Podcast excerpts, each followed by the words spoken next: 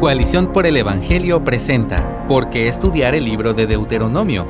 Escrito por Matthew Patton, publicado originalmente en Crossway. Para que un sacerdote fuera ordenado en la iglesia copta primitiva, necesitaba memorizar grandes secciones de la literatura de Pablo, los Evangelios, los Salmos, Isaías y Deuteronomio. Los primeros cuatro elementos de esta lista tienen sentido intuitivo para la mayoría de los cristianos es obvio que conforman contenidos importantes de las escrituras. Pero ¿qué pasa con Deuteronomio? ¿Por qué hacer que el sacerdote memorice porciones de ese libro? Además, cuando los apóstoles recurrieron al Antiguo Testamento para explicar quién es Jesús y por qué vino, los tres libros principales a los que recurrieron fueron los Salmos, Isaías y Deuteronomio. Su modelo vino del Maestro. Jesús mismo citó estos tres libros más que cualquier otro. Pero, ¿por qué esos tres? Pregúntate con franqueza. ¿Es Deuteronomio para mí un libro emocionante, atractivo y de referencia para la comprensión y el crecimiento espiritual? Si todavía no logramos captar qué es lo grandioso de Deuteronomio, puede ser que lo hayamos malinterpretado. Los siguientes tres conceptos erróneos matarán el deseo de cualquiera de leer el libro y mucho menos atesorarlo. Idea equivocada número 1. Deuteronomio es un libro de leyes viejas y polvorientas. En realidad, Deuteronomio es un libro sobre la gracia. Está escrito a la luz de las promesas misericordiosas de Dios a Abraham, Isaac y Jacob, y declara que Dios está a punto de actuar de acuerdo con estas promesas y darles la tierra prometida. Lo que hace Israel, cumplir con las leyes, es su respuesta al tema principal, lo que Dios hace por ellos. Aunque Israel fracasará por completo, como vislumbra Deuteronomio 31:29, el mismo libro promete que la gracia de Dios aún triunfará al final, en el capítulo 4, versos del 29 al 31, y en el capítulo 30, versos del 1 al 10. Además, ¿quién dijo que las leyes tenían que ser polvorientas? ¿Alguna vez leíste sobre la fiesta obligatoria en Deuteronomio 14 del 22 al 29? Idea equivocada número 2. Deuteronomio ya no se aplica a nosotros. Rápido, que alguien ponga al tanto a Pablo, porque aparentemente todavía no ha captado el mensaje, ya que siempre nos está aplicando Deuteronomio. Lee, por ejemplo, Romanos 12, 19 y Primera de Corintios capítulo 5, verso 13 y capítulo 9, verso 9.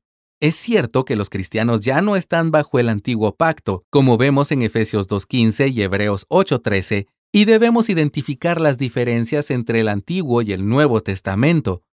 Pero Deuteronomio sigue siendo una revelación autoritativa sobre el mismo Dios a quien los cristianos aman y adoran.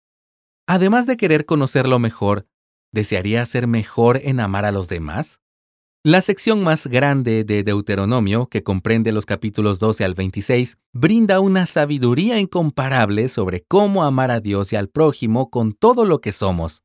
El mayor mandamiento citado en Mateo 22:37 proviene de Deuteronomio 6:5 y todavía es obligatorio para los cristianos.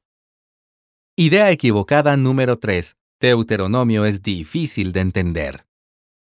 En realidad, Moisés pronunció estas palabras como su sermón de despedida a todo Israel. Como buen predicador, quería que todo el mundo lo entendiera. Deuteronomio usa un lenguaje sencillo, incluso si algunos pasajes son confusos en cuanto a cómo debemos aplicarlos. Si te dijera que estudiaras Deuteronomio porque te daría un impulso útil en tu caminar con Cristo, yo subestimaría por completo la importancia vital del libro. Conocer el libro de Deuteronomio es un asunto de vida o muerte. Primero, sin Deuteronomio, libros enteros del Antiguo Testamento permanecerán oscuros para ti. ¿Por qué Dios envió una sequía, invasores extranjeros y, finalmente, envió al exilio a su pueblo en primero y segundo de Reyes? La respuesta está en Deuteronomio 28. ¿Por qué Dios pone sus palabras en la boca de Jeremías, reprende a su pueblo con ira ardiente y luego anuncia un nuevo pacto que tiene la ley escrita en el corazón? Las respuestas están en Deuteronomio 18 y en los capítulos del 29 al 30 libros enteros han sido denominados deuteronómicos, especialmente Josué, segundo de Reyes, Jeremías, Oseas, Amós y Sofonías, porque citan Deuteronomio en repetidas ocasiones. Como mi asesor Daniel Block solía decir, todos los autores de estos libros leen el mismo libro de texto en la escuela, Deuteronomio. Segundo, en Deuteronomio, Israel enfrenta las mismas tentaciones centrales que tú. ¿Dudas a veces si Dios es real o un amigo cercano te hace dudar? Deuteronomio identifica la batalla por tu corazón en Deuteronomio 13. ¿Luchas con el orgullo cuando piensas en tus éxitos? Israel también. Lee Deuteronomio 9. ¿Con qué frecuencia tus posesiones han tenido prioridad sobre la oración? Moisés anticipó esto en Deuteronomio 8 y 31. ¿Desearías que Dios fuera más fácil de tratar y no tan complejo y difícil de entender? Lee Deuteronomio 4 y sus profundas reflexiones sobre el Dios invisible. ¿Luchas contra los recortes facilistas o ilegales en tu trabajo o con el dinero?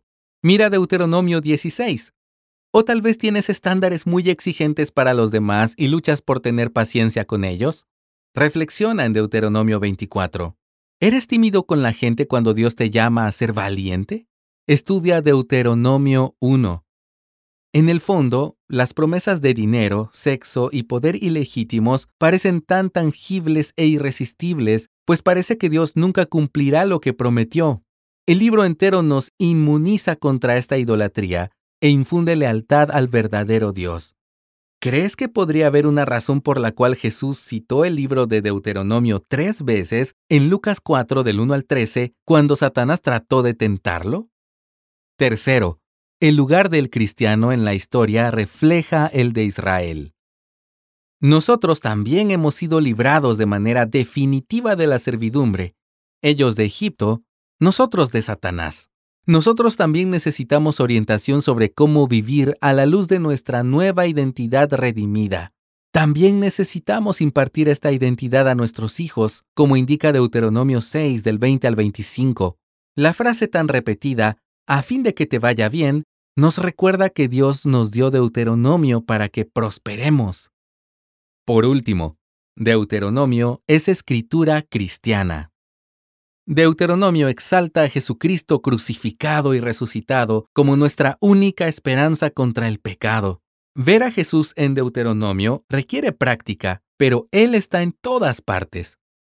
Jesús es el verdadero rey, que no se rindió ante los compromisos del pecado, en contraste con Salomón en 1 de Reyes 11 y a la luz de Deuteronomio 17 del 14 al 20.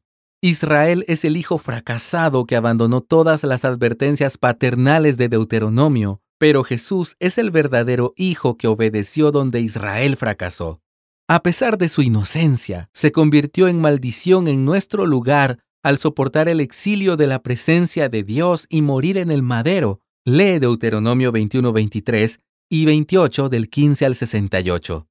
Por su muerte maldita, Jesús se convirtió en mejor mediador que Moisés y abrió el camino para el nuevo pacto con su circuncisión del corazón prometida en Deuteronomio 36 y reafirmada en Jeremías 31-33. En el clímax del sermón de Moisés en Deuteronomio 30-19, Dios ordena, Escoge pues la vida Deuteronomio sigue siendo un libro de vida o muerte para los cristianos y nos insta hoy a elegir una vida genuina. La vida que imparte la saturación en la palabra de Dios, la vida que el pecado nunca puede dar, la vida abundante que se encuentra solo en Jesucristo. Deuteronomio es la montaña en el centro del Antiguo Testamento. Todo en el Pentateuco conduce a él con su renovación culminante de la relación del pacto de Dios con su pueblo.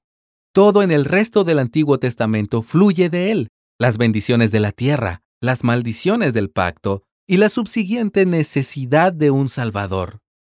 En la cima de la montaña está nada menos que el Dios de Deuteronomio, Padre, Hijo y Espíritu Santo. Cuando tales alturas impresionantes son tan atrayentes, ¿No escalarás esta montaña conmigo?